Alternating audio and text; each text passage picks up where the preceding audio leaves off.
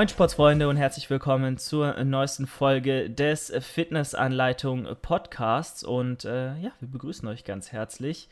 Was geht? Wie geht's dir? Training macht noch Spaß. Gäste, letzte Woche haben wir so ein bisschen über unser Training wieder über unser Training gejammert ähm, und Fitness gekündigt offiziell, weil so langsam macht es einfach keinen Bock mehr. Und wenn du dich zu Training zwingen musst, dann ist irgendwie alles scheiße gefühlt.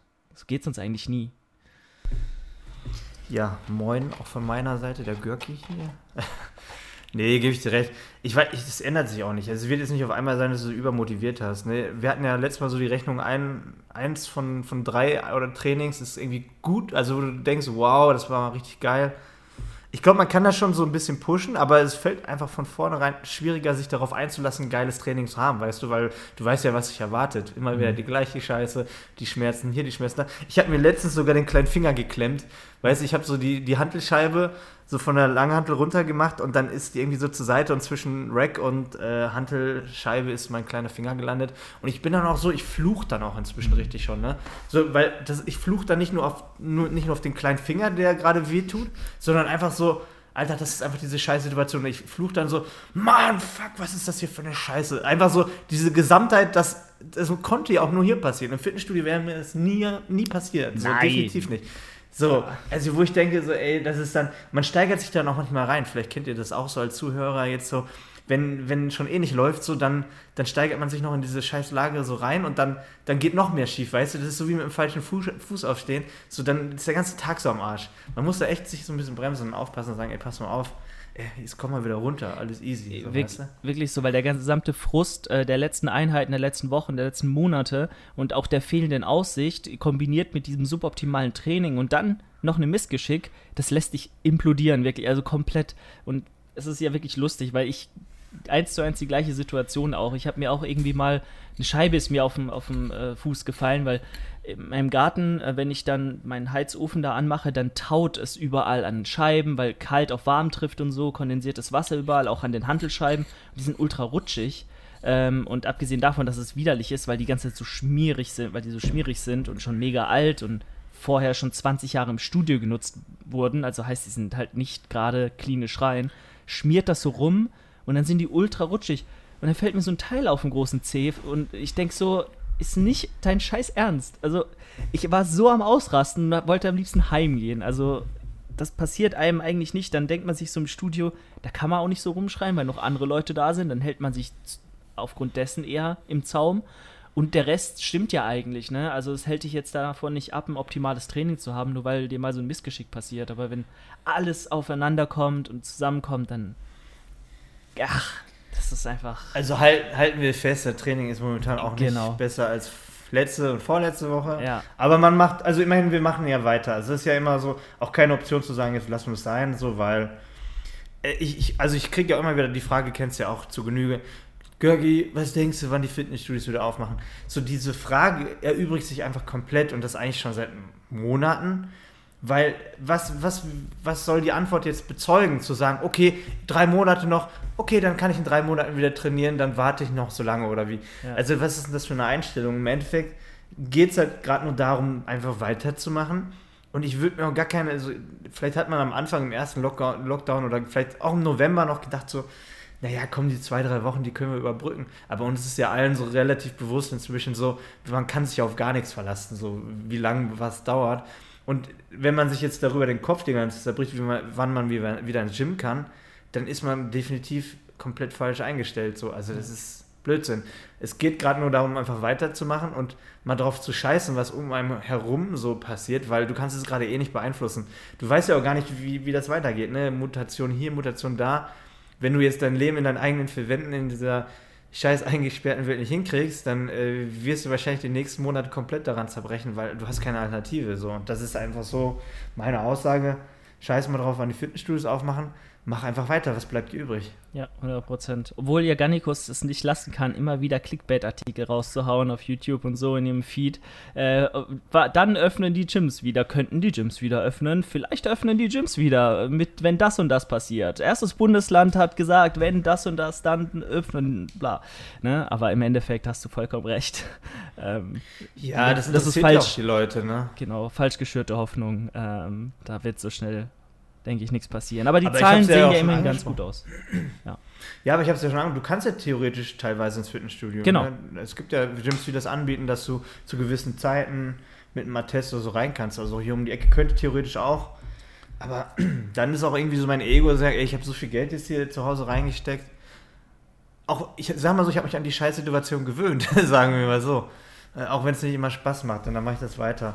Ja. Ja, die Zahlen. Ich weiß auch nicht, ob man jetzt über Corona diskutieren muss. Das Nee, ist halt es immer das Gleiche. Hast schon recht. Ja. Man weiß es nicht. Apropos, dir ist die, die Scheibe auf den Zeh gefallen. Ähm, wenn du jetzt deine tollen äh, neuen Powerlifting-Schuhe anhast, Ah, ja. sind die nicht so, so hart, dass das dann eigentlich. Oder, also die sind ja relativ. Also sind vorne auch Kappen dran? Ich glaube nicht, ne? Aber die sind ja relativ stabil, die Dinger, ne? Genau, oben, also das ist ja so ein bisschen der Clou, dass du auch nicht, also du hast ja eh schon kaum Bewegungsfreiheit und da können wir schon mal vielleicht gleich auf die Größe zu sprechen kommen, nachdem du mich ja auch mal gefragt hast, weil wir die gleiche Schuhgröße haben. Und 41 war dir zu klein.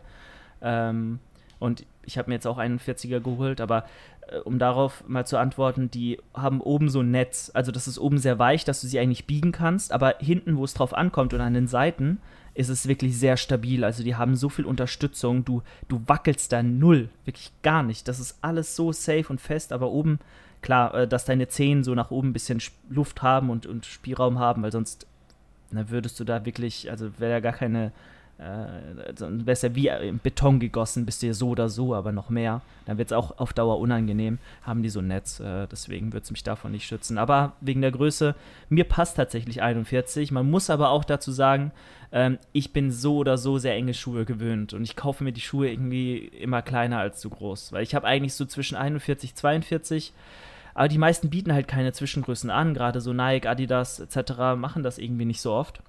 Und davon habe ich Doch, meine oftmals, meisten. also ich glaube oftmals schon, aber halt nicht Ja? bei den Lifting-Schuhen, komischerweise. okay. Also, bei Nike gar nicht, ich glaube, ich weiß nicht, ob Adidas die Zwischengrößen hat. Zumindest Reebok hatte sie. Und ich bin ja jetzt mit Reebok mit denen, ich weiß nicht, ist auch das neuere Modell von denen. Aber ich bin damit jetzt glücklich geworden. Aber wie du schon sagst, das Gefühl ist, glaube ich, bei allen Lifting schon relativ ähnlich.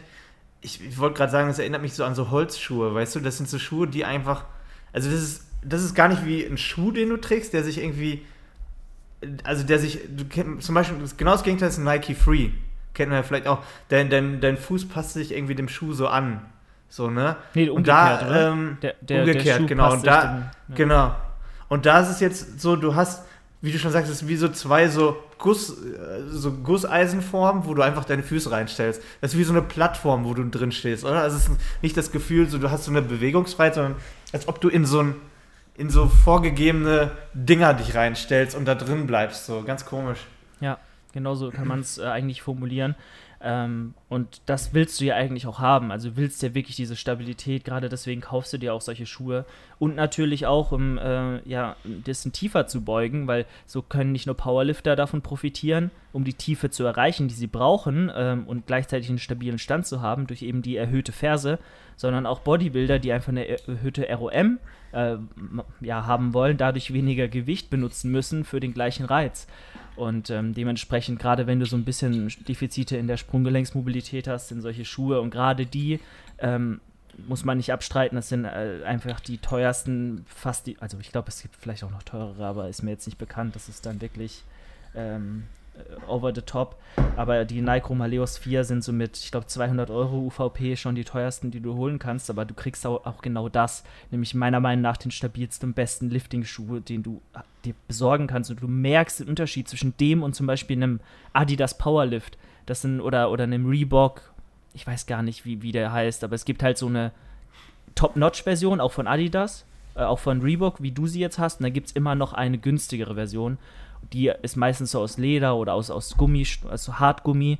Und da ist ja wirklich Plastik drumrum. Die haben zwei Verschlussschnallen, die haben äh, ein krasses Schnürsystem, die haben eine viel breitere, stabilere Sohle.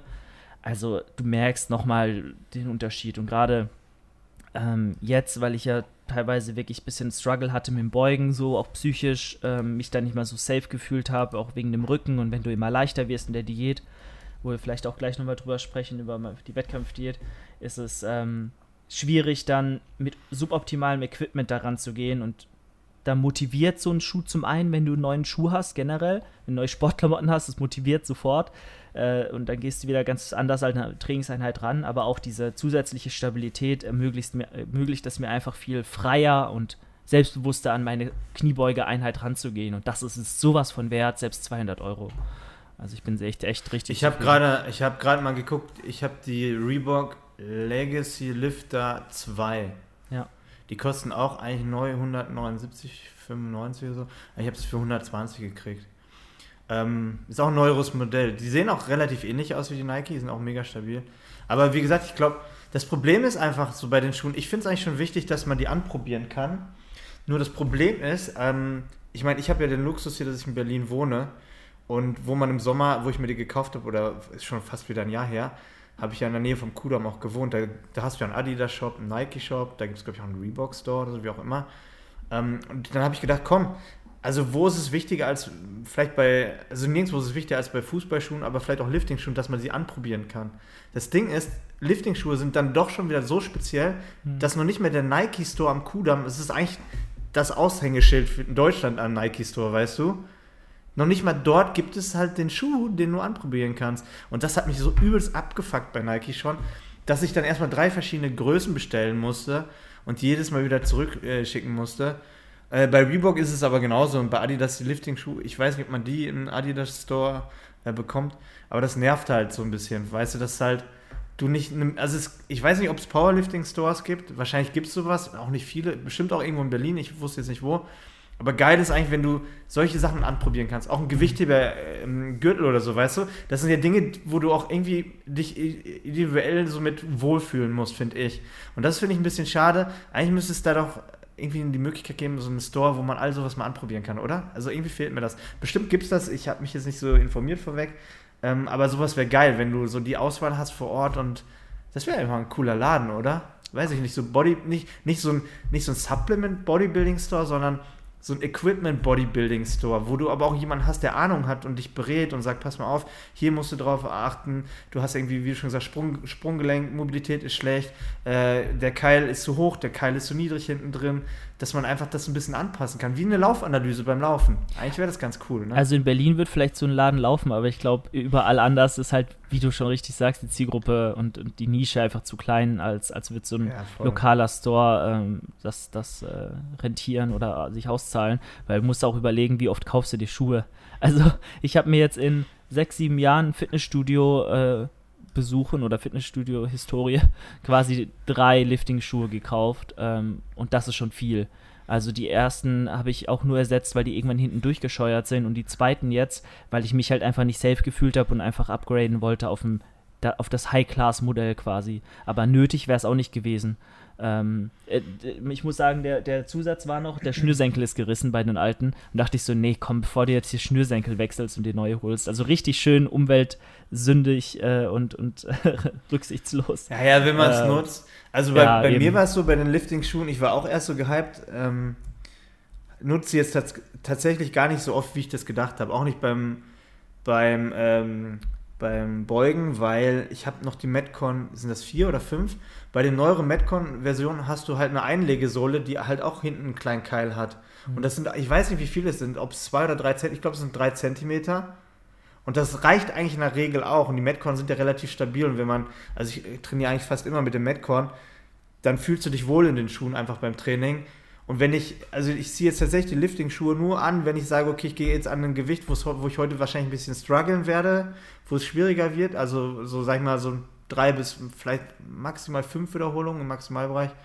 Aber sonst ziehe ich die erst gar nicht an, weil mir ist das zu ein großer Aufwand mit der Schnelle und dann nur für die Übung wieder die anderen Schuhe. Zu Hause jetzt geht es tatsächlich, aber gerade auch wenn ich ins Gym gehe, die Schuhe dann zu wechseln, wäre für mich zu viel Abfuck. Aber klar, es, es kommt darauf an, wie du jetzt trainierst. Es gibt ja auch wirklich Lifter, die jetzt sagen, ich habe nur einen Tag, wo ich wirklich nur den Fokus aufs Beugen lege. Und wenn sie dann damit trainieren, auch die Dinger vielleicht im Wettkampf tragen, dann ist das ja auch die Simulation der Wettkampfbedingungen vielleicht. Ähm, aber überlegt euch das gut. Also ich weiß, Julian wird sie nutzen, aber viele von euch denken jetzt vielleicht, oh, vielleicht voll cool. Ich glaube, viele von euch müssen nicht unbedingt 200 Euro jetzt für einen Lifting-Schuh ja. ausgeben.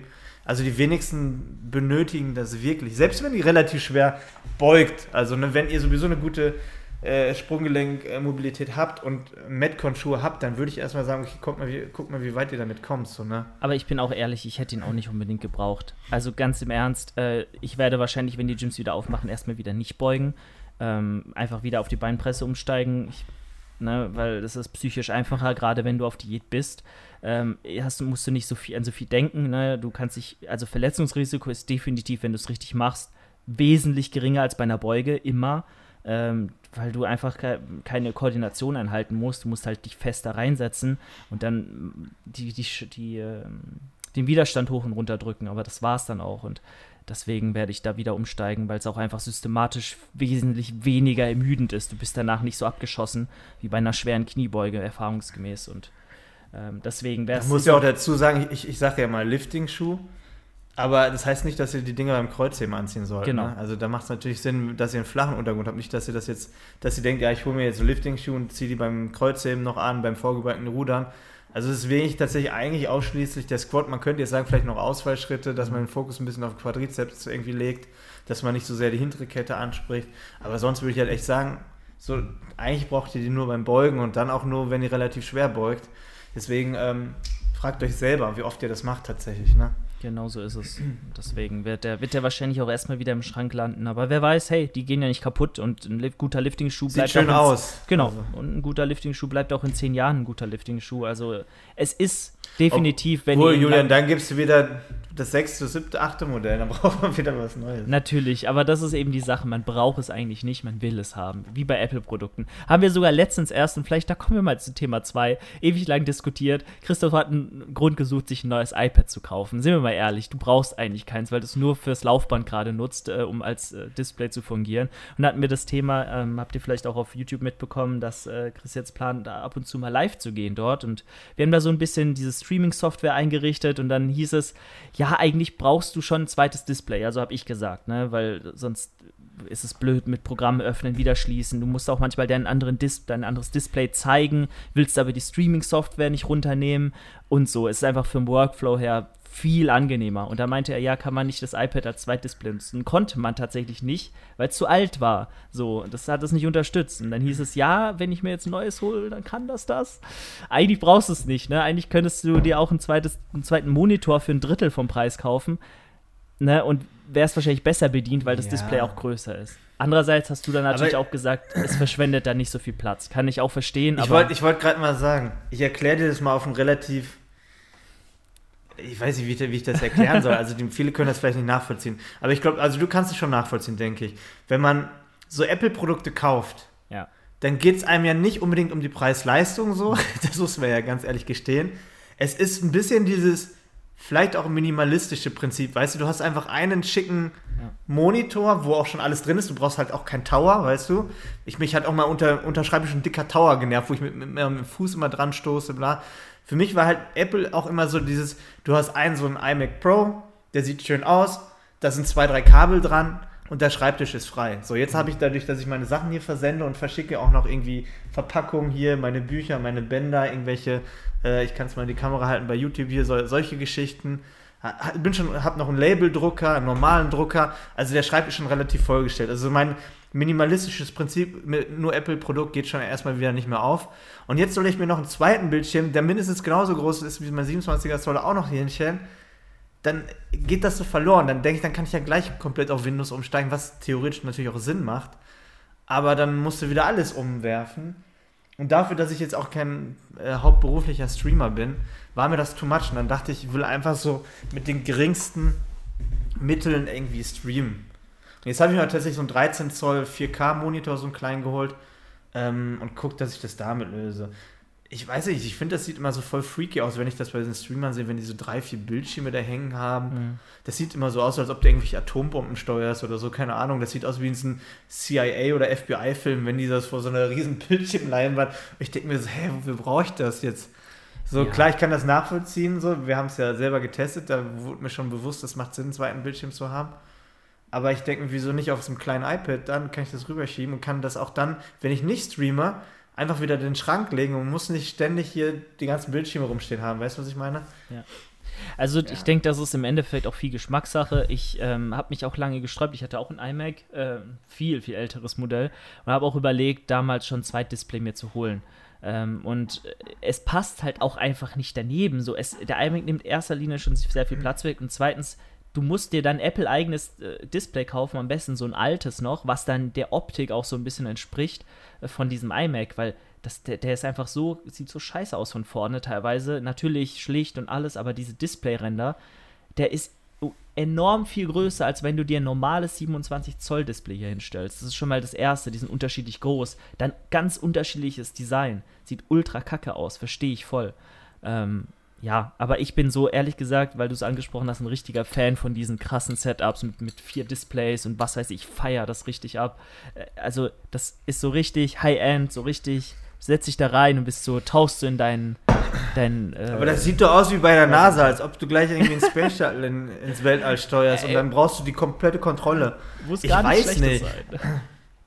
Also ich, ich sag mal so, ich, ich, sag immer, ich habe keinen Platz. Wir haben eigentlich schon eine große Wohnung, aber ich glaube, diese ganzen Produkte, die ich jetzt hier verkaufe, so das macht mir das äh, irgendwie macht mir so Strich durch die Rechnung. Aber theoretisch hätte ich jetzt wirklich noch mehr Platz. Dann würde ich wahrscheinlich auch sagen, komm, wir probieren das mal. Ich richte das alles ein, aber irgendwie ich weiß es nicht. Ich bin da noch so hin und her. Mir, mir wird das Spaß machen. Ich kann auch recht viel Blödsinn reden. Also Stream äh, lebt ja davon, dass man irgendeinen Blödsinn in die Kamera redet. Das kann ich, glaube ich, ganz gut. Aber dafür wieder jetzt so voll das Invest hier und bla und ja. hier und da. Man muss sich da auch ein bisschen zu committen, habe ich äh, dir auch gesagt. Ne? Dann darf man nicht einmal die Woche für eine Stunde streamen, dann lohnt sich das auf keinen Fall. Da sollte man schon. Dauerhaft, Dauerschleife. Ja, am besten. Morgens, also, abends, mittags. ja, ey, manche machen ja so 24-Stunden-Streams. Äh, gut, das ist bei uns nicht möglich, weil wir einfach trainieren gehen so. Können wir aber vor der Kamera. Kann man auch. Und da ist dann wiederum, weil wir das Thema auch hatten, vielleicht dann um das Streaming-Thema abzuschließen, ähm, ich habe dir gesagt, hol dir eine, eine, richtige geile Kamera. Also vielleicht seht ihr es jetzt bei YouTube. Ähm, meine Bildqualität ist ein bisschen anders als Christoph seine. So, ich habe halt meine. Ich habe geile Kameras. Ich weiß. Die caption kann. Ich weiß. Genau. Nur ähm, meinte er halt, eine Webcam vom iMac reicht ja eigentlich auch. Und stimme ich ihm voll zu. Im Endeffekt geht es ja auch um den Content und nicht um die Qualität der, der, Kamera. Und die ist auch gut genug. Aber es ist nochmal ein professionelles Bild. Also ihr seht ja zum Beispiel, der Bildausschnitt so ist ein bisschen mehr Porträt. Aber bei dir ist ganz schön dunkel. Ich weiß. Aber Julian, gönn dir mal ein Licht vielleicht. Ich habe hier eins. Ich habe hier eins, aber es reicht nicht aus. Ich muss auch nochmal die Einstellung. Da bringt auch nicht, wenn du eine geile Kamera hast, aber im Keller sitzt. Ey, das, das ich dir auch. Das stimmt. Nee, aber, aber ich denke halt so, es gibt Inhalte, da kommst du definitiv auf die Kamera an, wenn du ein Werbeclip, ein geiles Motivationsvideo drehst, bla. Aber ich denke, wenn du eh einfach nur stupide vor der Kamera sitzt und laberst, dann geht es ja eigentlich zu 99% um Inhalt, Voll. dann ist es scheißegal, wie ich aussehe. Normalerweise könnte ich auch Nutella im Gesicht haben und irgendwie, was weiß ich, äh, 20-Tage-Bart haben. Absolut. Also habe ich dir auch ähm, gesagt, das ist nicht das Wichtigste, aber es ist halt nochmal ein anderes Flair. Und ähm, äh, das Coole ist ja auch bei dieser, bei dieser Kamera dann, theoretisch kannst du deinen Laptop nehmen, den USB-Stick da reinstecken, die Kamera und in deinem, deinem äh, Trainingszimmer dir das Streaming-Setup aufbauen. Es geht ja alles. Und mit einer stationären Webcam wie im iMac jetzt könntest du das nicht machen. Das ist zum Beispiel vielleicht auch noch Aber wieso soll ich im Trainingszimmer den Stream aufbauen? Ich mein, weiß nicht. Mein Training ist doch jetzt schon scheiße, Julian. so, soll ich dann auch noch beim Training irgendwie mal in die Kamera lachen? Ey, also zum Beispiel, ähm, äh, hier The Tyson Fitness, Athletic Aesthetics, kennst du ja, da habe ich auch ab und zu mal reingeguckt. Der, der haut manchmal so ein paar Trainingsstreams raus auf Twitch. Ist eigentlich ganz lustig und interessant zu sehen. Aber da gucken nicht viele zu, oder? Ja, der ist auch sehr, sehr klein. Also muss man auch sagen. Also da gucken dann vielleicht minus sieben Leute zu oder so. ich ich habe keine Ahnung. Nein, er macht, ich kenne ihn, er macht das schon gut. Das war jetzt ein Scherz. Ich glaube halt so, ich weiß nicht, also ich habe mal tatsächlich bei Instagram gestreamt während des Trainings und du merkst schon, dass da nicht wirklich so viele gucken. Ja, nee, klar. Weil du kannst ja auch nicht wirklich dann drauf eingehen. Das ist ja relativ still dann. Du machst dein Training. Wenn ich dann aber die ganze Zeit laber, was ich mache, dann ist das ja auch nicht mal wirklich mein Training, so weißt du? Das ja, ist ja voll. Stimmt ich schon. Also wie gesagt, ähm, ich weiß nicht, die Folge kommt Sonntag. Streamst du heute? Streamst du Sonntag? Es ist Sonntag. Naja, mir haben wirklich ein paar geschrieben, dass genau um 19 Uhr Sonntag Sascha Huber streamt. Ich denke ja immer so, das ist gar nicht meine Zielgruppe, das sind halt die alle unter 10-Jährigen oder so, die da, die da bei ihm zuhören. Ähm, alle, die so ein bisschen ADS haben oder so. Ich weiß es nicht. Ich, also ich bin der Meinung, dass meine Zielgruppe schon mindestens 10 Jahre älter ist als bei Sascha Huber. Aber vielleicht ist es ja so, dass ein paar, die Fitness-Cross-mäßig äh, gucken. Ja, also wir wollten das ja jetzt auf den Zweitkanal machen. So. Ich denke halt, ich werde bei Görki weiterhin bei Fitness bleiben Und dann machen wir es auf Görki Vlogs, dann machen wir Görki Vlogs and Stream und da kommt dann halt auch mal was anderes, weil dann ist das nicht so der YouTube-Fitness-Kanal, sondern da kann man auch irgendeinen Blödsinn reden. Yes. Aber für die Leute, die es jetzt Ja, Sonntag aber ich mach hören, das mal. Haust du, haust Ja, du wir Sonntag hauen heute schon, ja, ja, ich mache jetzt gleich heute Abend, bleibt mal gleich dran, holt euch schon mal einen Kaffee. Sehr gut. wird eine lange Nacht, liebe Sportfreunde. wir reden nämlich heute über die YouTube-Trends und gehen das mal durch und gucken, was für ein Blödsinn da ist. So Ob- könnten wir es mal machen. Optimal, perfekt. Ja, was war noch los die Woche? Ähm, genau, vielleicht noch ein kleines Update, wie jede Woche, dass ihr da auch versorgt seid. Für die, die, inter- die es interessiert, für die, die, die, die es nicht interessiert, springt zwei Minuten nach vorne. Ähm, Julia macht Diät für einen Wettkampf, der niemals stattfindet. Exakt, genau, das ist es. Ähm, ja, also ich habe jetzt äh, beschlossen, nächste Woche ein bisschen Deload zu machen. Jetzt fünf, sechs Wochen äh, am Stück Kommt diätet. vorbei, wir machen heute Pizza. Äh, Ich würde wirklich sehr gerne, ähm, wäre sofort da. Aber ähm, ja, mein Trainingszyklus heißt, meine Trainingswochen ohne Deload, die sind, ich glaube, ich bin schon in der neunten Trainingswoche. Also ich habe schon im Aufbau letztes Jahr, ich habe am 1.1. gestartet und im Dezember noch mit dem ganzen Training angefangen und habe jetzt acht Wochen am Stück durchtrainiert, ohne mal ein bisschen runterzufahren, ne, einen Deload zu machen. Und äh, langsam merke ich das äh, schon. Und ich bin so gut in der Zeit, ich bin war jetzt heute bei 89,6 und müsste eigentlich, ich glaube, ich dürfte noch 91 Kilo wiegen und wäre noch immer gut in der Zeit. So. Ähm, und ja, und dementsprechend habe ich mir gesagt, da ich eh einen Puffer habe, mache ich jetzt mal eine Woche locker. Leichtes Kaloriendefizit, aber wesentlich weniger Training, vielleicht ein bisschen mehr Cardio. Kannst du ja mal kurz sagen, Ähm. genau, Deload, also wie viele Einheiten machst du im Vergleich und was ändert sich an der Ernährung so? Also einfach so ganz grob. Ja, also ich werde wahrscheinlich trotzdem meine fünfmal gehen, aber ähm, überall die Hälfte der Sätze cutten und ähm, auch die Reps cutten. Ähm, also sprich nicht die hohen relativen Intensitäten, nicht immer bis ans Muskelversagen gehen, wie ich es jetzt oft mache, äh, sondern vielleicht ja mit einem Satz. Zum Beispiel gestern habe ich ähm, 125 Kilo Achter Squats gemacht, vier, fünf Sätze. Da werde ich jetzt wahrscheinlich zwei, drei Sätze machen, 120, 125 Kilo mit 5, 6 Reps. Ne? Das ist dann eigentlich einfach so, dass mein Körper diese Intensität, diese 120 Kilo noch spürt, aber nicht so viel leisten muss und sich so krass verausgaben muss. Ne? Und dann bin ich auch nicht ähm, dieser Intensität entwöhnt, wenn ich wieder anfange. Weil wenn ich jetzt auf einmal nur noch 90 Kilo beuge, dann denkt sich mein Körper in der Woche drauf, ey, Moment mal, letzte Woche hast du aber 90 Kilo gemacht, warum haust du mir jetzt wieder 120 Kilo um die Ohren? Und äh, dadurch, dass das Volumen generell, dass die Sätze runtergehen und die Wiederholung pro Satz, ähm, habe ich oder ist die Regeneration so gut, dass ich das äh, ja gut nutzen kann, um eben auch mal eine Woche runterzufahren, wieder fresh einzusteigen. Und kalorientechnisch, Dann flieg doch eine Woche nach Dubai oder so und Oder so. dir noch ein bisschen Vitamin D. ja, ich habe gehört, Fitnessanleitung sponsert äh, die Reise. Dings ist gerade da, Marcel von Gannikus. Der ist gerade schön Ist der dort? Ja, Au- Auf Dubai. Nee. die ganzen Influencer. Ja, aber er arbeitet da. Theoretisch wäre es ja bei mir das gleiche. Wenn ich da wäre, würde ich ja auch ganz normal arbeiten. Aber das kannst du eigentlich. Ich schwierig den Leuten das zu verklickern, in dieser Phase zu sagen, ich fliege nach Dubai, um dort zu arbeiten. Deswegen lassen wir es mal lieber.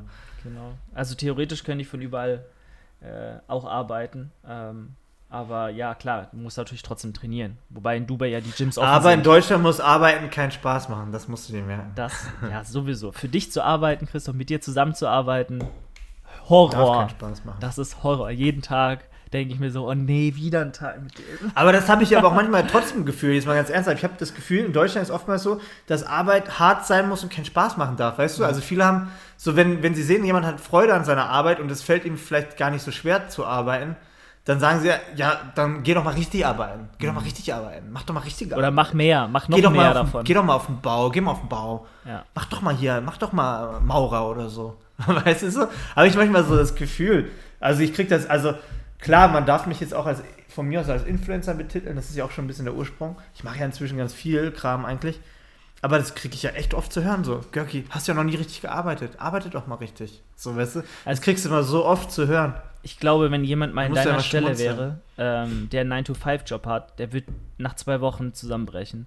Also ich krieg das ja mit, so was da alles dazugehört und ich krieg's jetzt auch am eigenen Leib mit, was es bedeutet, selbstständig zu sein und ständig halt auf Zack zu sein und Dinge zu erledigen, die halt am besten schon vor einer Woche gemacht worden wären, äh, weil man sich so auch Puffer schaffen kann, wenn man vorarbeiten kann und wenn man das nicht tut, du, du kannst den ganzen Tag arbeiten, den ganzen Tag. Und du hast immer dieses Unterbewusst, also dieses äh, die Gedanken im Kopf, ich habe noch was zu tun, ich muss noch das und das bis dahin machen und bla. Und das ist ja schön, weil die Arbeit an sich ja Spaß macht, aber du bist nie frei von deiner Arbeit generell. Und gerade jetzt. Nein, nie, nicht, nie, ja. Genau, und weil du jetzt die Möglichkeit äh, auch nicht hast, äh, mal zumindest ähm, örtlich mal woanders hinzugehen und, und dich so gesehen von deinem Schreibtisch zu lösen, äh, ist es ja noch krasser als, als ohnehin schon. Also deswegen, Leute, ja, ich glaube, ich glaube, viele, die, ich glaube, das Gefühl kennst du aber auch, aber du merkst langsam, dass das nicht geht, wenn man selbstständig ist. Du hast immer, wenn du angestellt bist oder für ein Projekt arbeitest, immer das Gefühl, so, ich arbeite bis dahin, dann ist es erledigt und dann habe ich endlich mal so, kann ich durchschnaufen nach Pause. Aber dieses, ich habe das dann erledigt, das wird, wird nie kommen. Also es kommt wirklich nie. Dieses, ich habe das dann mal erledigt, das gibt es einfach nicht als Selbstständige. Das heißt, wie du schon gesagt hast, so, es ist immer irgendwas. Also es gibt nie, nie nichts. Das gibt es nicht. Es wird auch nie kommen. Das wird, es wird auch nicht kommen, weil du auch theoretisch keine Rente dann machst. Je nachdem. Also eigentlich ist es hier, du musst halt sehr, sehr viel Kohle machen, dass du irgendwann was zurücklegen kannst und zu sagen dann, okay, dann mache ich ein bisschen ruhiger. Aber es gibt kein Wochenende, es gibt keinen Urlaub, also es gibt auch eigentlich kein Feier, also Feierabend sowieso nicht. Also ja. ich, also ich mache von eigentlich von, ich weiß jetzt morgens ist gelogen, also ich schlafe ja bis 10, aber es liegt auch daran, dass ich teilweise bis 3 Uhr noch arbeite nachts. Also du musst halt dann immer so aktiv sein. Aber ich darf mich auch nicht beschweren. Nur das Lustige ist immer, ich glaube, wenn man, war bei mir ähnlich, wenn man nicht selbstständig ist und selbstständig werden möchte, malt man sich das Selbstständigsein als sehr einfach und irgendwie cool und entspannt aus, weil man denkt, man ist ja sein eigener Herr. Man kann immer entscheiden, wann man arbeitet und wann man nicht arbeitet. Das Ding ist, man merkt dann tatsächlich erst, wenn man selbstständig ist, in was für eine Scheiße man sich da reingeraten hat und auf was du auf einmal alles noch zusätzlich achten musst, woran du vorher gar nicht so richtig gedacht hast. Also es kommen auf einmal immer mehr Sachen dazu, die du vorher gar nicht auf dem Schirm hattest, aber du bist dann in einer Situation, dass du nicht mehr sagen kannst, nee, jetzt will ich nicht mehr, ich will zurück, sondern du bist dann in der Scheiße drin, drin und musst das Problem lösen, weil sonst kommt das Finanzamt, dann kommt der, dann kommt der, dann kommt der und dann bist du in einer richtig verkackten Position finanziell, wenn du dann nicht quasi einfach eine Lösung fürs Problem findest, ne? Also du kannst nicht sagen, ich kündige jetzt, weißt du? Also wenn du angestellt bist und dir das alles zu viel wird, dann kannst du ja sagen, nee, ich habe keinen Bock mehr, ich kann das nicht mehr, ich muss was anderes machen, ich kündige. Mhm. Wenn du selbstständig bist und dir alles zu viel wird und es scheinbar immer mehr wird, dann gibt es kein ich kündige jetzt, weil dann ist Feierabend mit dir, dann bist du insolvent, dann ist dein Leben quasi am Arsch. Dann, dann landest du vielleicht im schlimmsten Fall auf der Straße. Das heißt, wenn dir alles zu viel wird, musst du einfach noch viel mehr geben, um das irgendwie hinzukriegen. Und das ist halt so, dass was viele, glaube ich, nicht auf dem Schirm haben. Ja. So, ne? Also irgendwo ist es ja auch so eine kleine Analogie, ja gut, wobei nicht wirklich, aber zum Krafttraining oder zum Sport generell, äh, wenn du, das ist ja auch so, das hört ja nie auf. Also vielleicht kann man da auch mal so eine negative Seite ein bisschen herausbrechen, weil wenn ich jetzt aufhören würde mit Training, mit Krafttraining, dann würde ich ja auch diesen Körper, den ich mir über die letzten fünf, sechs, sieben Jahre angeeignet habe, einfach verlieren. Das ist ja auch so. Du musst immer und immer weitermachen und immer weitermachen. Es macht ja auch Spaß und Training ist ja auch was Tolles. Aber das ist halt auch äh, use it or lose it, so nach dem Motto. Genauso äh, mach es im Berufsleben oder in, in der Selbstständigkeit oder du verlierst alles und stehst dann mit leeren Händen da. Also es aber es ist vielleicht, wenn ich, sorry, mich mal einmal, du hast irgendwann schon so ein bisschen dieses Verfallsdatum. Das klingt jetzt hart, aber ich habe tatsächlich heute Morgen beim Zähneputzen darüber nach, nachgedacht, wo ich so einen komischen Pickel auf der Brust hatte. Also wirklich, ich saß, stand da, dachte, ja, Brustmuskulatur ist noch da. Aber dieser Pickel, vielleicht ist das ein Anzeichen vom Alter, dass ich jetzt genau da einen Pickel kriege. Ich habe einfach so ein bisschen blöd nachgedacht. Und dann habe ich gedacht so, naja, und dann ich, wollte ich mir die Zähne putzen und dachte ich, oh, scheiße, mein Ellbogen tut schon wieder weh. Oh, kacke. Oh. Und dann, wenn du aufstehst, oh, der Rücken. Oh. Ja. Und dann, du weißt ja schon so ein bisschen die Ursache, wenn man Krafttraining macht, woran das liegen kann. So, ne? Ähm, also, das ist ja nicht so von ungefähr, dass du auf einmal irgendwo Schmerz im Ellbogen hast. Du weißt ja, okay, da hast du gestern dich ein bisschen verhoben oder ein bisschen zu viel draufgelegt. Und dann denkst du so, naja, das, du bist jetzt bald 34, bild immer nicht ein, dass es mit 40 besser wird. Weißt du, was ich meine? Dieses Aua hier, Aua da, das wird schon immer irgendwann mehr. So, und dann musst du dir wirklich mal ernsthaft darüber Gedanken zu machen, ist mit vielleicht über 40 Krafttraining oder Bodybuilding noch die richtige Sportart für dich? Das meine ich komplett ernst. Vielleicht sagt man dann nicht doch eher, okay, ich lege den Fokus auf Fahrradfahren, auf Schwimmen, also ein bisschen mehr ausdauerlastig und mache halt ein bisschen Krafttraining einfach, vielleicht auch präventiv eher, nicht nur für, nicht für die Optik, sondern um einfach die Muskulatur ein bisschen beizubehalten, damit man weniger anfällig im höheren Alter ist. Weißt du, was ich meine? Weil rein gesundheitlich gesehen macht es de definitiv Sinn, das so zu machen. Zu sagen, ey, mit über 40 ändert man das Ganze mal, haut nicht jeden Tag das hohe Gewicht auf seinen Körper, sondern guckt, dass man dem auch ein bisschen mehr Ruhe gibt, ein bisschen mehr Ausdauerbelastung, um das Herz-Kreislauf-System ein bisschen zu stärken, die Gelenke ein bisschen zu schonen, den passiven Bewegungsapparat nicht noch zu zerstören, dass dann noch, äh, noch Arthrose dazu kommt und sonst was. Es macht definitiv Sinn und davon abgesehen, wenn man jetzt auf den Bodybuilding-Bereich guckt, gibt es ja dann auch noch wirklich Bodybuilder, die dann vielleicht auch noch im Laufe der letzten 20, 30 Jahre noch ein bisschen nachgeholfen haben, ne? sprich mit Hormonen, mit Medikamenten. Und wenn die dann nicht den Knall irgendwann hören mit 40 oder so, weißt du, was ich meine? Wenn die nicht dann irgendwann mal sagen, so, jetzt muss auch mal Schluss sein, ich löse mich vielleicht von meinen dicken Muskeln, ähm, aber wenn die dann den Knall nicht hören, dann kommen noch ganz andere Sachen über 40 dazu. Weißt du, was ich meine? Mhm. Also, theoretisch wenn man wirklich sehr, ich, ich weiß nicht, ob ich das schaffen werde, das ist immer noch eine andere Frage, weil du bist ja auch, du hast die Leidenschaft, du bist verliebt in den Sport, du willst ja auch im besten Fall so lange wie möglich gut aussehen, aber rein klug nachgedacht macht es schon Sinn zu sagen, ey, jetzt mache ich mal so einen Cut und geh mal ein bisschen in eine andere Richtung, dass ich auch im höheren Alter noch gesund Aber ich bin. bin noch immer der Meinung, äh, man kann bis ins hohe Alter, auch wenn du 80 bist, noch Krafttraining machen. Nur auf welchem Niveau und auf welchem Level und mit welcher Einstellung man da rangeht, ist natürlich ganz entscheidend, weil wenn du dir einbildest, über 40, 50, 60 Jahre die gleiche Leistung halten zu können und immer und immer mehr machen zu können, dann ja, bist du auf dem Holzweg. Also du solltest meiner Meinung nach, bis solange du kannst, die Muskulatur nutzen und auch nicht nur im Ausdauerbereich, weil sonst wird sie so äh, atrophieren. Also wenn du nur laufen gehst, dann sorry, aber das kann nicht gesund sein, sage ich meinem Vater auch immer. Nee, aber du das sage ich im ja Alter einfach auch Krafttraining machen. Genau. Ne, ja, habe ich, hab ich ja gesagt. Ich sage ich ja. Sag ja, Krafttraining ist nicht Krafttraining. Aber ich glaube, weißt du, was das Schwierige ist? Also ich will nicht sagen, ich mache gar kein Krafttraining mehr. Das Schwierige wird sein, den Fokus zu verändern das Schwierige wird sein, nicht mehr die Challenge suchen. Das Schwierige wird sein, nicht zu versuchen, sich zu steigern. Yeah. Weißt du, was ich meine? Ja. Weil da liegt ja das Risiko zu sagen, ich leg doch nochmal einen drauf. Ich übertreibe doch nochmal, scheiß mal auf die Regeneration, Hauptsache Progression. Diesen, diesen Turn zu finden, zu sagen, ich gehe das Krafttraining etwas anders an als früher. Ja. Das wird das Schwierige, glaube ich, den Schalter umzulegen. Weil, guck mal, du, du trainierst ja gerade, um dich zu steigern, um besser zu werden, um mehr Muskeln aufzubauen, um besser auszusehen, um neue Kraftwerte zu zu, zu kriegen. Irgendwann wird das aber nicht mehr möglich sein. Weißt du, irgendwann musst du sagen, der Fokus liegt nicht mehr darauf, sondern der Fokus liegt auf einem anderen. Und dann musst du ja grundlegend auch die Art deines Krafttrainings verändern. Das meine ich damit. Und ich glaube, das hinzukriegen, diesen Turn zu kriegen, weil du ja immer eher der Ehrgeizige warst mit Leidenschaft, der sich steigern will, der besser werden will, sich einzugestehen, das ist an dem Punkt, das zu verändern. Ich glaube, das ist der schwierige Turn, zu sagen, ja. jetzt muss ich mal ein bisschen ein bisschen runterfahren. Ich glaube, das ist verdammt schwer. So. Absolut. Und da denke ich ja jetzt schon drüber nach, weißt du. Theoretisch muss man auch vielleicht mit Mitte 30 da schon mal drüber nachdenken. Vielleicht gerade dann, wenn man die eine oder andere Verletzung hatte. Oder wenn ich jetzt an so Hardcore-Bodybuilder denke, die dann so die 40 Jahre einschlagen, dass man da mal drüber nachdenkt, so, vielleicht tut mir die ganze Scheiße auch nicht mehr gut vielleicht lag ich jetzt mal im Krankenhaus oder muss auf das achten oder das ist jetzt noch dazugekommen. Vielleicht muss man dann auch mal überlegen, ey, macht das denn noch Sinn? Ist das nicht vielleicht ein falscher Ehrgeiz, jetzt nochmal sich die Scheiße reinzudrücken die nächsten zehn Jahre, ohne ein großes Ziel zu haben? Weil du stellst dich ja mit 50 nicht mehr auf die Bühne, weißt du? Aber viele schaffen es nicht. Also ich, gerade auch im Bodybuilding-Bereich, du siehst es ja auch an ich weiß nicht, ob Markus Rühl jetzt, das ist ja nur ein Beispiel, auch viele andere. Aber ich glaube, viele schaffen diesen Turn nicht und versuchen noch was aufrecht zu erhalten, was sie lange nicht mehr sind. Also ich, ich glaube, es gibt auch ein paar gute, gute Beispiele. Ähm, ähm, der Günther, wie heißt er, Schlieren? Schlierkamp. Ähm, Schlierkamp, Günther Schlierkamp ist, glaube ich, ein gutes Beispiel. Guckt euch den mal an. Also ich habe das mal so äh, hin und wieder verfolgt. Der war ja übelstes Monster, aber guckt euch jetzt an, er hat den Fokus komplett auf Cardio-Training gelegt. Und er sieht, er sieht jetzt, ich weiß nicht, wie alt er ist, Mitte 40, Ende 40? Er sieht gesund aus, weißt du, was ich meine? Er hat es geschafft irgendwie für sich. Das, da muss man riesen Respekt vor haben und sagen, krass, er hat es geschafft, sich äh, davon zu lösen ein bisschen. Er sieht ja komplett anders aus als wie vielleicht vor zehn Jahren.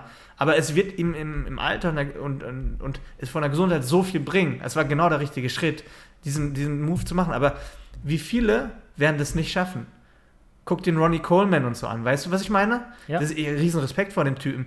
Und auch, auch, auch volles Verständnis, dass er es vielleicht nicht geschafft hat, diesen Turn irgendwann zu finden. Aber die meisten werden es nicht schaffen. Und das zu schaffen, das mit sich zu vereinbaren, das ist, glaube ich, verdammt hart. Zu sagen, jetzt machen wir einen Cut, jetzt verändern wir das Ganze so. Das meine ich so. Das ist halt, glaube ich, richtig schwer für viele. Ich glaube, wir hatten tatsächlich schon mal eine Folge über ein ähnliches Thema und da können wir ähm, vielleicht, ja, irgendwo, warte mal, wo ist es denn? Süchtig nach Training, was tun bei Zwangspausen, geht ja auch in die Richtung, ne? Also Trainingssucht, Ja. diese Sucht nach dem, was man sich äh, erschaffen hat und das auch wieder loslassen zu können oder zumindest in der Art und Weise, in dieser extremen Form loslassen zu können, ist natürlich, je krasser du aussiehst, je mehr du vielleicht früher genascht hast, je, je härter du in diesem Business und diesem Lebensstil drin bist, desto schwerer wird es natürlich auch. Und ich finde, da hilft es und da können wir vielleicht mal auf die erste Frage eingehen. Wir haben ein paar Fragen von euch gesammelt. Äh, von Marco Schmid. Er fragt, was tun gegen Sportsucht? Also da ist ja genau dieser Punkt. Äh, meiner Meinung nach das Beste, was du machen kannst, entweder sagen, in dem Fall, wenn du zu alt wirst und merkst, hey, du kannst diesen, diese Art Sport nicht mehr so machen wie mit 20, such dir andere Ziele. Äh, Such dir vielleicht eine andere Sportart, wo du richtig oder eine andere, ein anderer ja, Aspekt deines Lebens, wo du richtig gut drin werden willst, der dir auch bis ins hohe Alter möglich ist. Und ähm, gegen Sportsucht generell, jetzt in unserem Fall, würde ich gar nicht so sagen, dass es unbedingt jetzt was Schlechtes ist, spü- süchtig nach Sport zu sein. Natürlich, du musst immer auf deinen Körper hören, wenn irgendwas zu viel ist. Wenn dir Leute sagen, okay, du bist zehn Stunden am, am Tag im Fitnessstudio, jetzt übertrieben gesagt, und du hast gar keine Zeit mehr für uns, dann solltest du mal darüber nachdenken, ob das so richtig ins Verhältnis gesetzt ist. Aber wenn du sportliche Ziele hast, meiner Meinung nach, vielleicht sehe ich das auch zu sehr aus dieser Richtung eines Wettkampf-Bodybuilders, dann gehören ja bestimmte Dinge dazu, die gemacht werden müssen. Ne? Aber wenn du nur Hobbysportler bist, musst du halt immer vor Augen halten, was bringt es jetzt, siebenmal die Woche ins Studio zu gehen, gegenüber fünfmal zum Beispiel. Wird dir wahrscheinlich nicht diesen Mehrwert bringen, ähm, ja, den du dir erhoffst und dementsprechend guck einfach, was ist notwendig, um deine Ziele zu erreichen, die du hast und dann fahr das eben auf dieses Minimum herunter und sei dir dessen bewusst, dass es keinen Unterschied macht oder keinen signifikant großen, würde ich mal sagen. Also, also ich sag, scheißegal, wie süchtig du bist, einfach Stichwort Trainings- und Ernährungsplanung. Wenn du mit der Regenerationsphase, die du hast, das sicherstellen kannst, dass du kein Verletzungsrisiko eingehst, dann, also was spricht dagegen? Es ist dann einfach nur ein Hobby und eine Leidenschaft. Solang, also versuch einfach die negativen Aspekte so gering wie möglich zu halten und alles ist cool. genau. Es ist ja nicht so, wie wenn du drogensüchtig bist, dass du dann irgendwann im Krankenhaus landest oder gesundheitliche Probleme hast. Du kannst ja auch deine Sportsucht so planen und strukturieren, dass du keine gesundheitlichen, äh, also ganz ausschließen kann man es nicht, aber in der Regel, wenn du deine Sportsucht, sag- sagen wir mal so, wenn du deine Sportsucht richtig strukturierst und planst, hast du eher positive Nebeneffekte davon. Bei einem Drogensüchtigen wirst du zu 90% negative Nebeneffekte haben. Ja. So, also spricht auch nichts gegen eine positive Sucht. Genau. So, weißt du, deswegen ist es Blödsinn. Und außerdem hört ihn dann nochmal die Folge vom 6. September an, 2020. Dort haben wir auch nochmal aus, ausführlich drüber gesprochen. Deswegen müssen wir uns da jetzt nicht nochmal vom Grund auf wiederholen. Aber das ist die Essenz des Ganzen. Das ist in der Regel nichts Negatives. Mach doch das, was dir Das ist immer, Spaß macht. Sportsucht ist, wird immer von Leuten ähm, in den Mund genommen, das Wort, die selber keinen Sport machen, weil die es nicht nachvollziehen können. Ist halt so. So, dann, äh, Du machst, du machst doch nur Sport.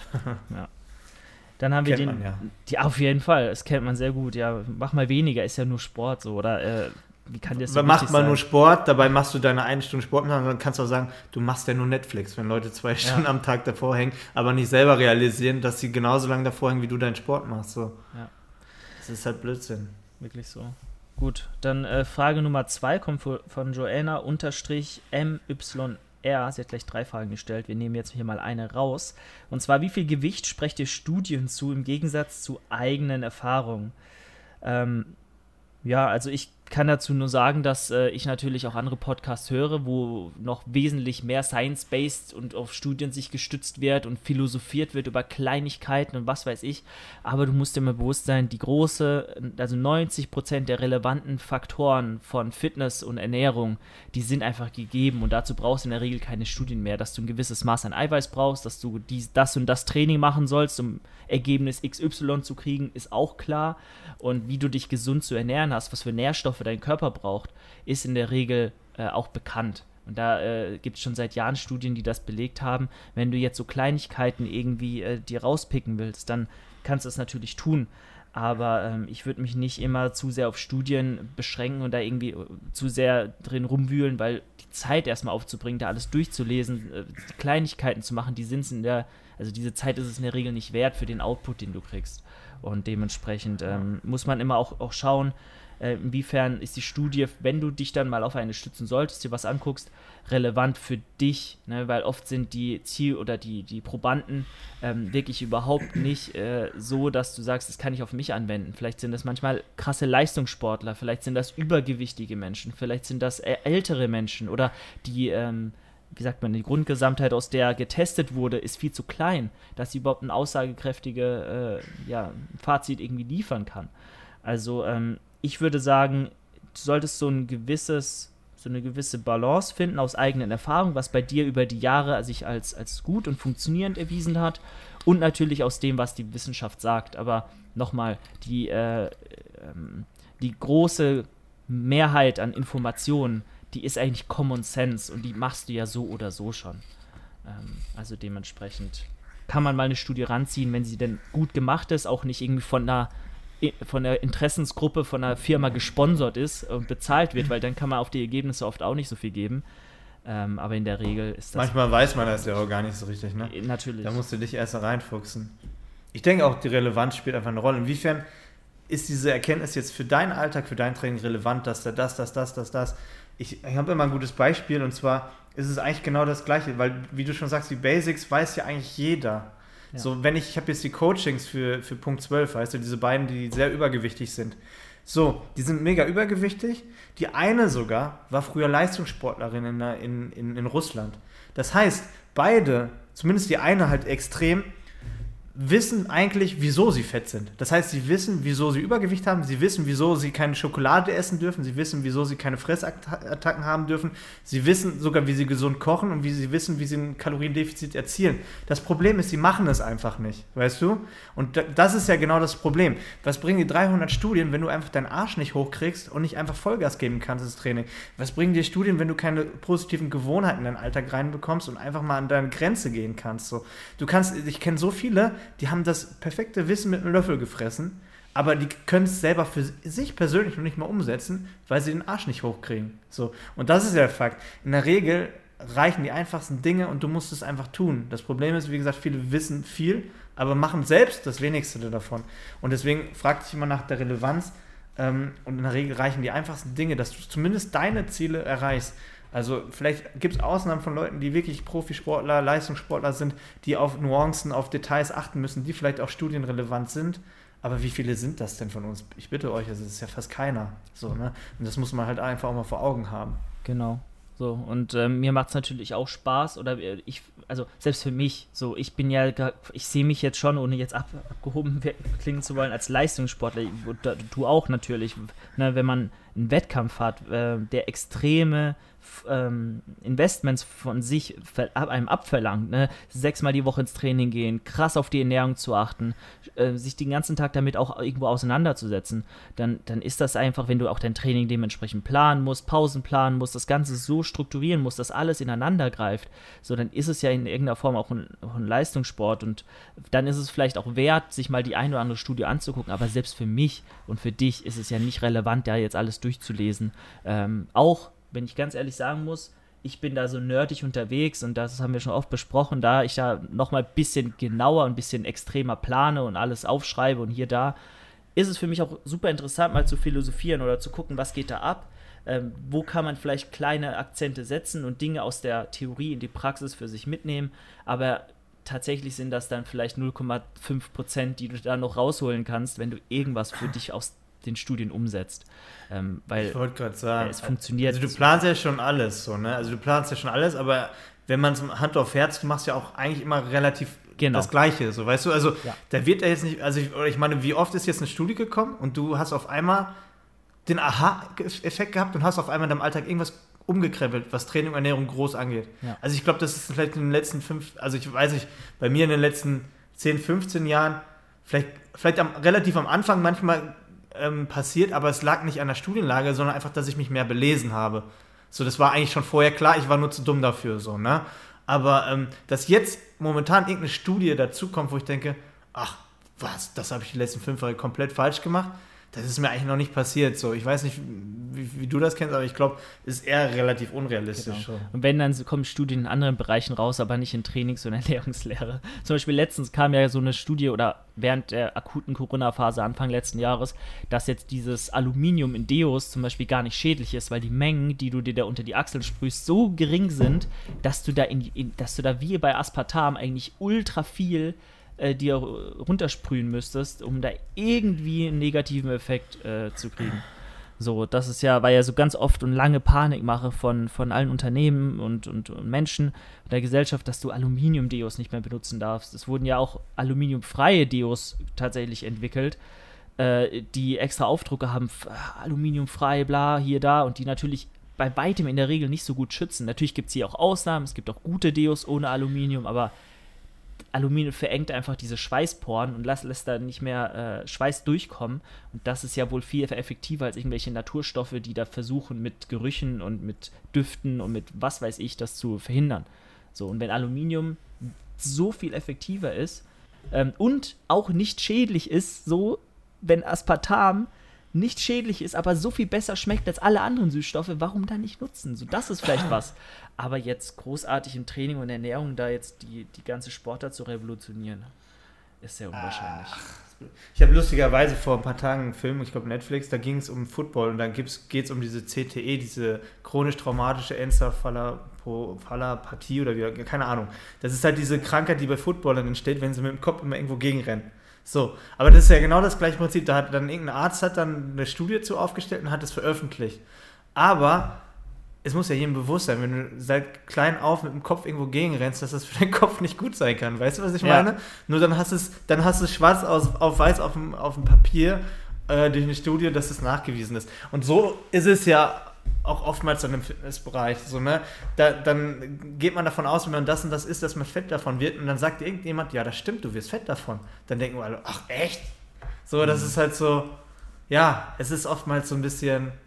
Bisschen Vorneweg. Ne, es ist ein bisschen auch Klugscheißerei manchmal, sagen wir mal so. Also es ist interessant und auch, auch wichtig natürlich, dass man neue Erkenntnisse da, aber fragt euch immer nach der Relevanz in, eur, in eurem Leben, in eurem Alltag, was verändert das jetzt? Und, und fragt euch mal, macht ihr schon die Basics? Weißt du, darum geht es ja am Ende. Die meisten wissen so viel, aber kriegen noch nicht mal die einfachsten Dinge geschissen im Alltag. Dann macht doch erstmal die Dinge, die ihr auch umsetzen könnt. So, ne? 100 Prozent. So, dann äh, ein paar letzte Fragen, kurz und knackig. Was habt ihr äh, studiert? Fragt Anastasia. Vielleicht mal ganz interessant. Chris, was hast du studiert? Hast schon oft genug also gesagt, glaube ich, aber. Ja, ich hab, das nennt sich Sport- und Medienmanagement, habe ich. Ähm, ganz genau genommen Sport, Event und Medienmanagement habe okay. ich äh, studiert. Das ist quasi ein, das ist quasi ein Bachelor in BWL, aber schon natürlich mit verschiedenen Themenbereichen vorgegeben gewesen. Ja. So, da hast du schon damals haben wir schon, heute nennt man das Podcast, damals haben wir schon im Studium Radiobeiträge ähm, sozusagen produziert oder auch mal ein Video geschnitten so, also das war nur ein Teil davon, aber es ging theoretisch dann halt auch um Kommunikationswissenschaft war da halt viel mit drin. Also eigentlich Betriebswirtschaft, Kommunikationswissenschaft gepaart mit ein bisschen Anwendung sozusagen in der mhm. Praxis. Sowas war das ungefähr. In, in der Theorie hört sich das genauso an wie das, was ich eigentlich gerne studiert hätte. Äh, in der Praxis weiß man dann immer besser, dass es vielleicht doch nicht so mega ist, wie man sich vorstellt. Der Name klingt oft besser als der eigentliche Studi Studiengang. Ähm, aber ich habe zum Beispiel jetzt äh, ganz normal BWL studiert mit Schwerpunkt äh, Content Marketing. Ähm, und ja, also wir sind da, kommen aus der gleichen Sparte.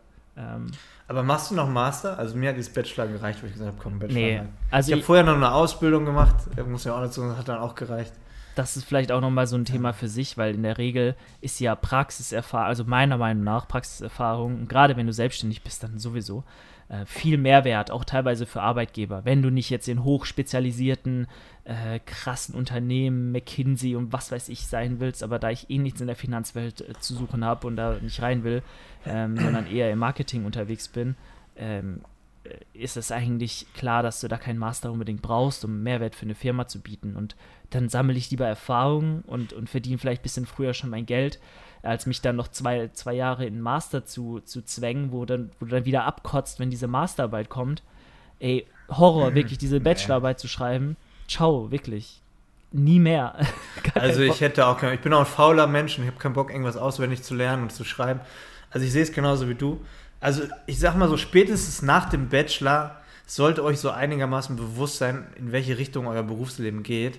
Weil dann könnt ihr euch wirklich überlegen, ob euch ein Master schenkt oder nicht. Es gibt halt Bereiche, da ist es unabdingbar. Es gibt ja ähm, Berufe, da ist einfach eine gewisse Qualifikation Voraussetzung. Wenn du Arzt sein möchtest, dann kannst du nicht sagen, ich mache hier mein drei Jahre Medizinstudium, dann brauchst du das Diplom, das, das, das, dass du überhaupt eine Möglichkeit hast, in dem Beruf zu arbeiten. Ich glaube, ähnlich ist es bei, bei Ingenieuren, Architekten vielleicht. Ähm, vielleicht auch äh, bei, bei ähm, Rechtswissenschaften, wenn du Anwalt werden willst. Aber solche Sachen, die so ein bisschen random sind, wie Medien, bla, wo immer auch wieder was Neues dazukommt. Also was bringt dir das, wenn du zehn Jahre studiert hast, aber noch nicht mal ein YouTube-Video geschnitten hast oder so?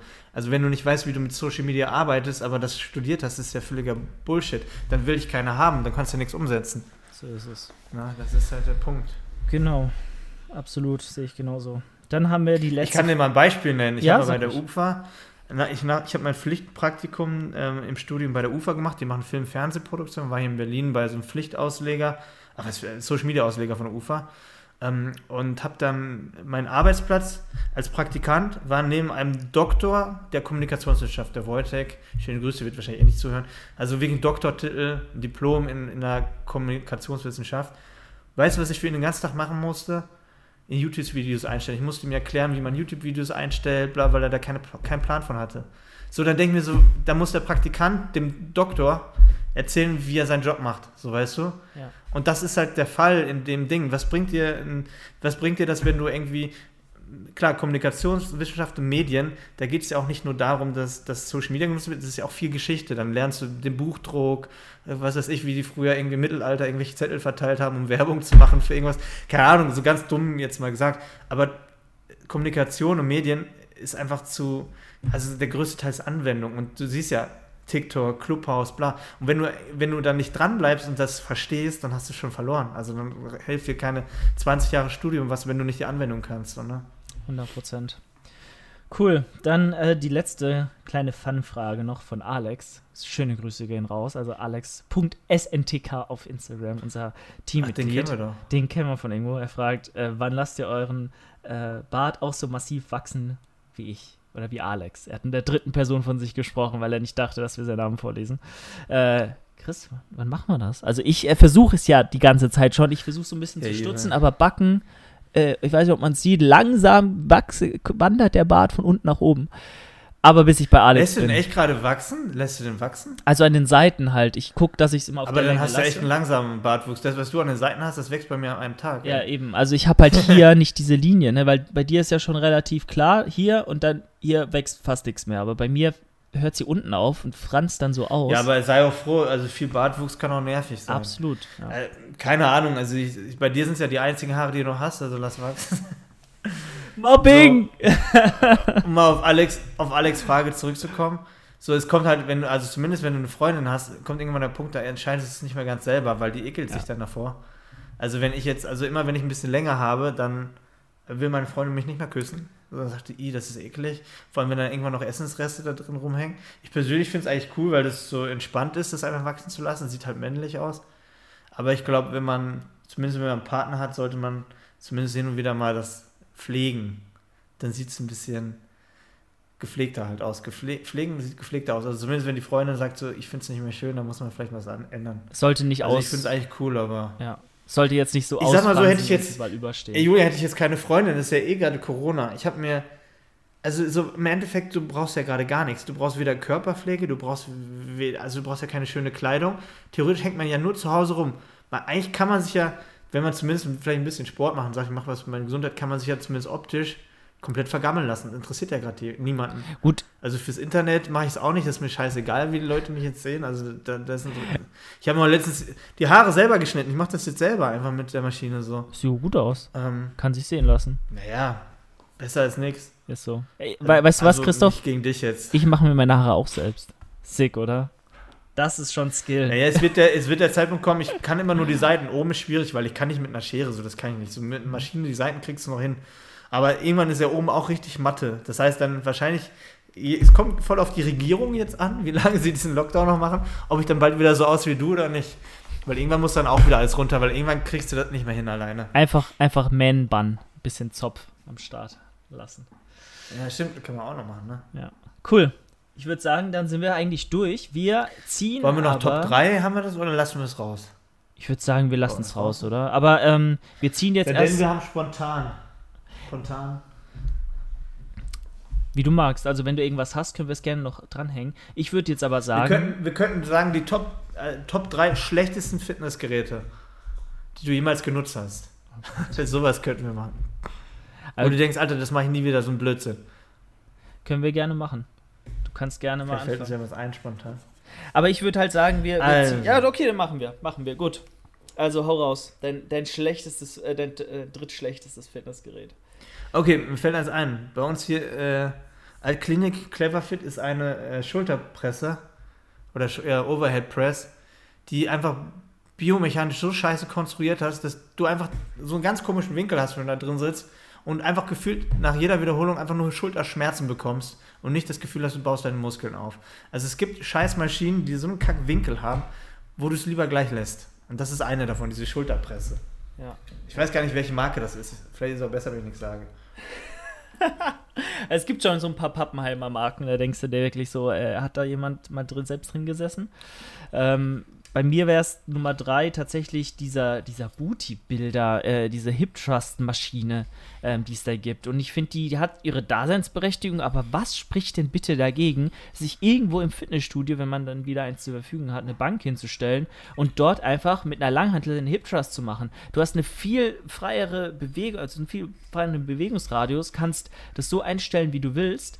Ähm, so, und hast dich nicht an irgendein zwanghaftes ähm, Gerät irgendwie zu, zu binden, wo vielleicht der Abstand zwischen äh, Hüftpolster und Stangenablage, äh, Schulterpolster, wo du deinen Rücken ablegst, und Stangenablage irgendwie komplett komisch ist, wo du deine Beine irgendwo noch auf, auf irgendwas draufstellen musst, wo du irgendwie so einen komischen Gurt hast, den du dir Ey, umschneiden aber musst. Julian, jetzt mal ganz ehrlich, Ich das die haben das im McFit, Atlashof haben die das. Und wo Nock das zum ersten Mal gesehen hat, dachte sie geil. Also sie feiert das. Also ich glaube Frauen, ich weiß nicht, woran es liegt, aber vielleicht ist es die Polsterung angenehmer für die oder so. Also zumindest bei Frauen habe ich bis jetzt nur Positives über dieses Ding gehört. Die feiern das. Keine Ahnung wieso. Also ich Die mag gibt's es von. Gym 80, gibt's die Maschine. Ja, McFit gibt's sie. Aber ich meine, im Endeffekt, also ich, ich finde die nicht so nice. Ich finde auch teilweise ist die Bewegungsamplitude ein bisschen kürzer, die ROM. Also ich mag es nicht so gerne. Aber hey, wie gesagt, es gibt, Ja, soll auch Leute geben. ja, wenn, wenn du nur schön den Arsch spannst. Ist im Endeffekt, denke ich, Geschmackssache. Aber äh, ich feiere es nicht so ab. Okay. Ich mach's lieber frei.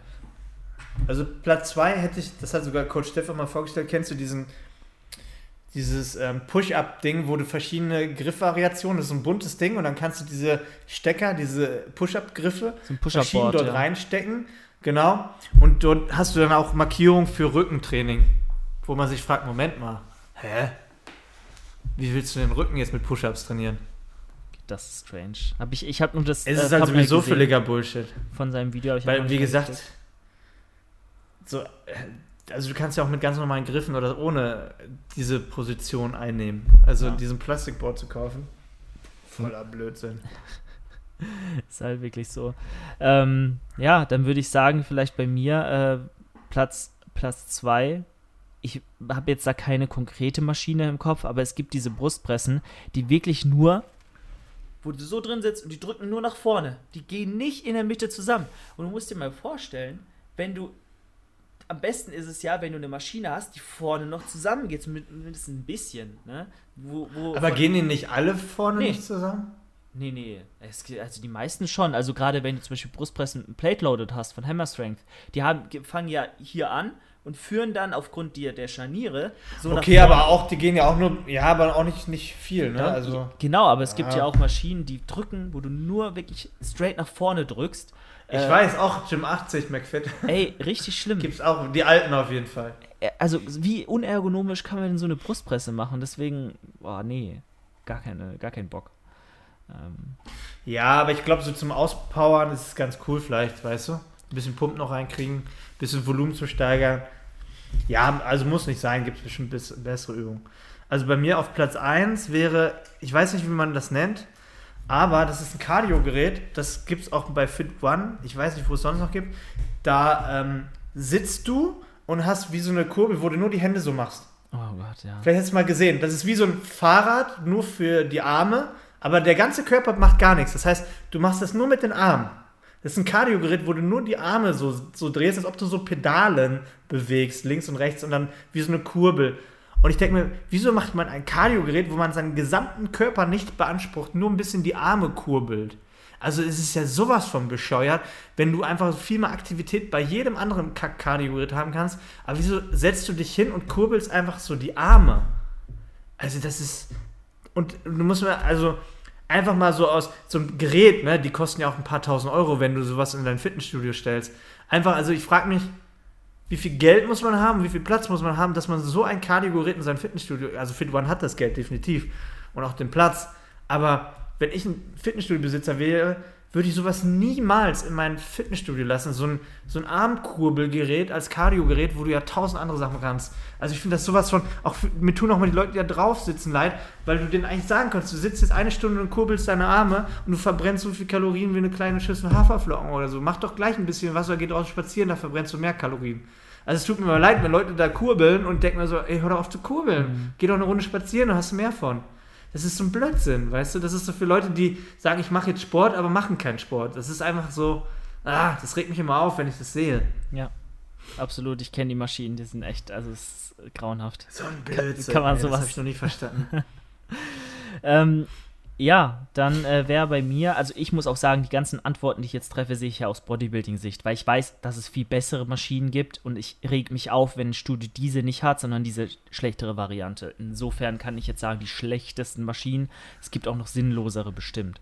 Bei mir wäre es ähm, vielleicht so ein zweischneidiges Schwert aus zwei verschiedenen, ähm, beides Unterkörperübungen und zwar, ähm, es gibt diese Beinstrecker, ich glaube tatsächlich von von Technogym sind die, ich bin mir aber gar nicht sicher, von irgendeiner Marke, ähm, die es dir nicht ermöglichen, ähm, quasi die, äh, die, wie soll ich das sagen, das Polster, was dann am Schienbein leg, legt, noch weiter nach hinten zu machen.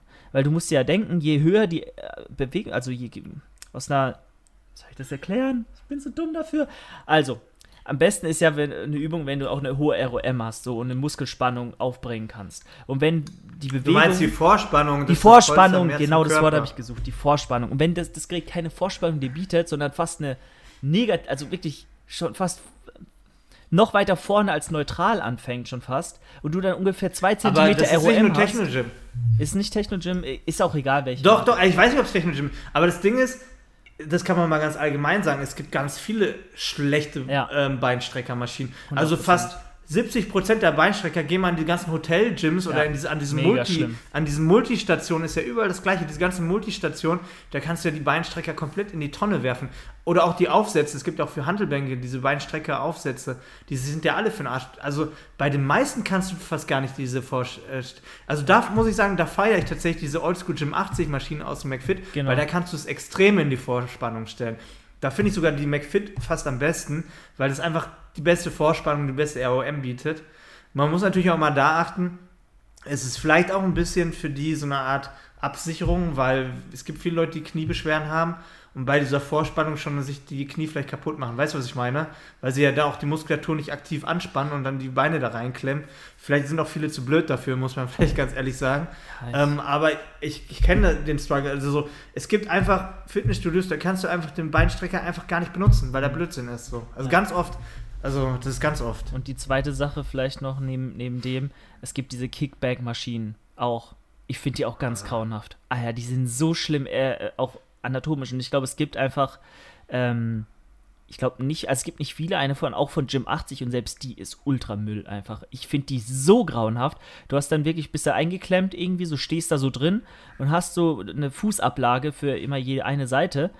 Ey, so schlimm ist die ganze Geschichte. Null Bewegungsradius, wie, wie auch beim Beinstrecker bei den schlechten. Ähm, da ist der Gym 80 Beinstrecker richtig gut, wie du schon richtig gesagt hast, aber diese Maschine einfach grauenhaft. Ich würde immer, wenn du Kickbacks machst, und Kickbacks sind eine gute Übung, um wenn du eine, wenn du deinen Arsch aufbauen willst, gerade für Frauen, Kickbacks super, viel schlauer als irgendwie diese komische, meiner Meinung nach zumindest, diese komische ähm, Zweck, zweckentfremdete Abduktionsmaschine irgendwie zu vergewaltigen. Also so wo du so seitlich dann so.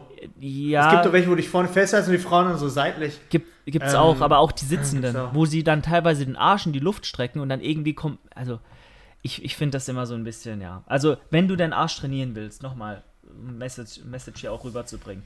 Mach deine Kack-Hip-Trust, mach deine Kickbacks und, und beug und, und mach Ausfallschritte. So, da hast du alles für den Arsch gemacht, was du brauchst. Nicht irgendwie Experimente machen, wo die du nur machst, sind wir mal ehrlich, um vielleicht eine Instagram-Story zu machen oder Leute dich anglotzen zu lassen. Dann brauchst du dich auch nicht wundern, wenn Typen dir dumm kommen oder dich irgendwie, oder dumm kommen nicht, aber zumindest dir auf den Arsch gucken. Ey, das sollte man nicht rechtfertigen. Nee, nee, klar. aber ich meine, come on wenn du da irgendwie in so einem Gerät sitzt und deinen Arsch in die Luft streckst. Ja, aber, aber nein, Julian, eigentlich sind es die, die machen das gar nicht am Gerät, die machen gleich eine ganz spezielle Übung, weil es gibt auch Frauen, die wollen, dass sie angeguckt das werden. Das meine ich. Wirklich, es ist, da brauchen wir jetzt gar keine Debatte. Also die meisten sind natürlich genervt von irgendwelchen Gaffern so, aber ich, also es gibt tatsächlich auch Frauen, die das feiern, dass sie angegafft werden, die brauchen das. Gibt es wirklich auch. Aber das darf man jetzt nicht verallgemeinern, das ist ein nee, schwieriges nee, Thema. Gar nicht, aber ähm, nur wenn ja, ich, die, die das dann Aber die machen dann nicht die Maschine, die machen dann frei, irgendwo direkt vor der Freihandelbereich, irgendeine ganz komische Übung, Oder wo man, wirklich jeder hinglotzt. Und man stellt sich auf zwei Handelbänke rechts und links und geht so ganz tief ins Ja, Squat. ja, und, dann, und der Arsch geht halt in Richtung von denen, wo die gerade ihre Curls machen. Ja, ich sag ja nur, Gibt's also, auch. das ist teilweise echt ein bisschen too much. So. Und dann geht man halt wirklich nicht mit dem Gedanken ran, die Übung jetzt möglichst effektiv auszuführen, sondern aus anderen Gründen. Manchmal. Nicht ja, alle. Die, die das machen, die machen das auch nicht mit, also nicht bedacht. Stimmt. Aber ich glaube, man könnte fast eine ganze Folge machen über, über Maschinen, die keinen Sinn machen. Ja. Also mir fällt auch gleich, wo du sagst, beiden Maschinen, die Hackenschmidt ein. Also auch die Live Fitness ähm, von, von Fit One. Kennst du diese Hackenschmidt, wo du nur oben das Polster hast und dazwischen quasi so ein Freiraum, wo auch der, diese, also du hast hier oben Rückenpolster, hier ist frei und dann hast du relativ weit vorne das Ding und die Bewegung geht in so einem leichten Bogen nach, nach unten. Ja, grauenhaft. Und ich habe dort, weil ich ja eh eine, ein leichtes, also eher schon fast ein starkes Hohlkreuz habe, ich kann den Winkel halt dann nicht verändern, weil der mir vorgegeben ist, dass der so ein bisschen nach vorne geht und ich unten auch keinen Polster im unteren Rücken habe. Ich habe immer nach ein paar Wiederholungen die übelsten Rückenschmerzen da. Und auch, auch die Position für die Knie ist nicht geil, weil du schon mit dem Oberkörper über den Knien fast bist weil du auch nicht wirklich den Fokus auf den Arsch legen kannst, weil, weil, weil diese Bewegung vom Polster geht nach vorne und dann kannst du gar nicht mehr deine Beine weiter nach oben stellen, weil dann schon hier dieses, diese Beinplatte aufhört. Das heißt, du kannst gar nicht den Fokus auf, auf mehr auf die, die Rückseite oder auf den Hintern verlagern. Und diese Live, ich glaube, das ist ein Live Fitness oder auch Hammerstring, ich weiß es nicht, aber die, die ist mal in dem Fall richtig scheiße, muss ich, also für mich zumindest. Vielleicht kommen andere damit klar. Und da fahre ich auch wieder hin gegen die alte Gym 80, diesen Schlitten, weißt du? Die ist besser. Da ist dieser Schlitten, der so runterfährt, ne? ein Komplettpolster das ist Bombe. Da, da habe ich null Probleme und da kann ich viel besser das regulieren. Also auch da gibt es echt Unterschiede wie Tag und Nacht bei den, Hammer, äh, bei den Hackenschmidt-Maschinen. Das war so lustig, das damals, als im, im Mai wieder die Studios aufgemacht hatten, war die Beinpresse zwei Monate geschlossen, aber diese Drecks-Hackenschmidt-Maschine war offen. Und ich dachte, es ist äh, nicht euer Kack ernst. Haben die dann so immer so, ne? Ja, immer ohne, ohne, ohne dass sie nachzudenken, haben sie einfach eins, abges eins abgesperrt, ein Gerät und das andere nicht. War bei Fit One war das genauso. So, die, ich weiß nicht, was es war. Ich glaube, die, ah genau, sie hatten eine, ich glaube, so eine High-Row-Maschine war frei, aber die beiden, ah, dann gab es aber zwei Rudermaschinen und beide waren dicht. Wo ich immer dachte, hä, mach doch eine scheiß Rudermaschine auf. Oder stellt die ein bisschen um. Was so. doppelt. Stellt die ein bisschen Völliger um. Blödsinn. Aber dann merkst du, dass da jemand arbeitet, der sich als Trainer nennt, aber nicht weiß, oder, oder denen ist es scheißegal, ich habe keine Ahnung. Ja. Be ja. Beides wahrscheinlich. Aber, aber jetzt würden wir uns ja freuen, wenn wir wenigstens ein paar Maschinen Ja, ist wirklich Deswegen. So. Top, okay, dann sind wir damit auch durch. Ähm, jetzt aber noch abschließend ähm, wollen wir doch den Gewinner ziehen von letzter Folge. Ähm, dürfen wir nicht vergessen. Und zwar. Fitnessanleitung Buch plus Online-Programm. Genau, gucken wir einmal hier. Und zwar ziehen wir uns äh, hier den äh, hier Code raus. Der Preis ist heiß. Du hast gewonnen. Dieses Buch mit Online-Version. so. Und jetzt könnt ihr alle mal, also am besten mal bei YouTube vorbeigucken, wenn ihr euren, wenn ihr es auch live sehen wollt mit Beweis.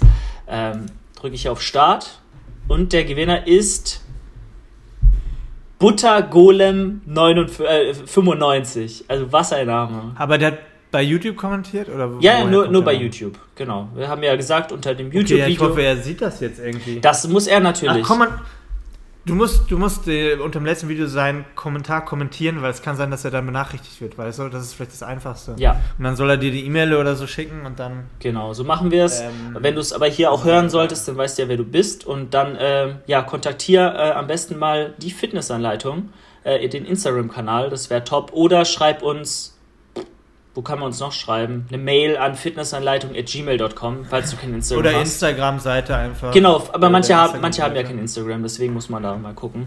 Aber Echt geil, manche haben kein Instagram. das ist, kann auch sein, tatsächlich. Also, ne, klar, wenn du äh, kein Instagram hast, auch gar kein Problem. Fitnessanleitung.gmail.com und dann, äh, ja, schicken wir dir einmal das Buch und die, die äh, einen Zugang zur Fitnessanleitung zum Online-Portal zu.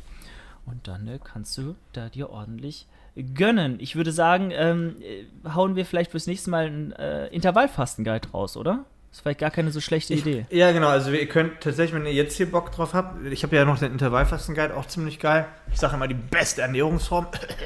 ähm, ja, dann schrei schreibt doch mal vielleicht rein in die Kommentare, dann hauen wir das für nächste Woche mal raus, wieso ihr denkt, dass ihr gerne Intervallfasten ausprobieren wollt. Also wieso seid ihr gerade mit eurer Ernährung nicht zufrieden und wieso denkt ihr, dass Intervallfasten helfen könnte? Und dann habt ihr, wenn ihr denkt, das könnte helfen, vielleicht dann durch diesen Guide ein Tool, das mal auszuprobieren.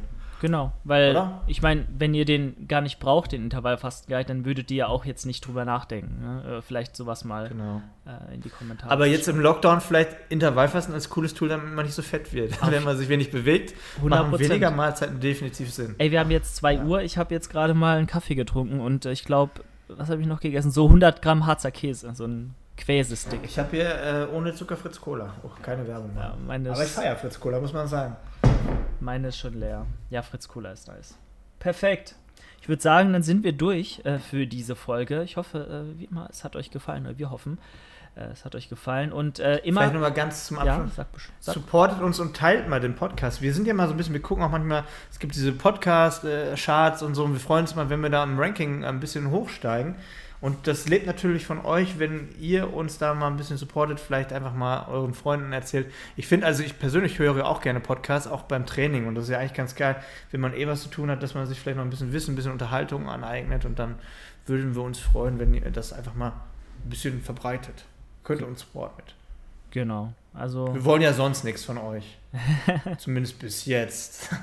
aber bald ziehen wir euch komplett über den Bald, Tisch. bald ziehen wir euch ab. Das Podcast Money muss fließen. Nein, Spaß. Dementsprechend, ähm, genau, macht das. Lasst auch gerne eine Bewertung bei iTunes da, bei Apple Podcast. Und äh, ja, dann würde ich sagen, so hören wir uns und sehen wir uns am Mittwoch wieder. Und äh, uns Black beide seht ihr Fit. dann nächste Woche Sonntag wieder.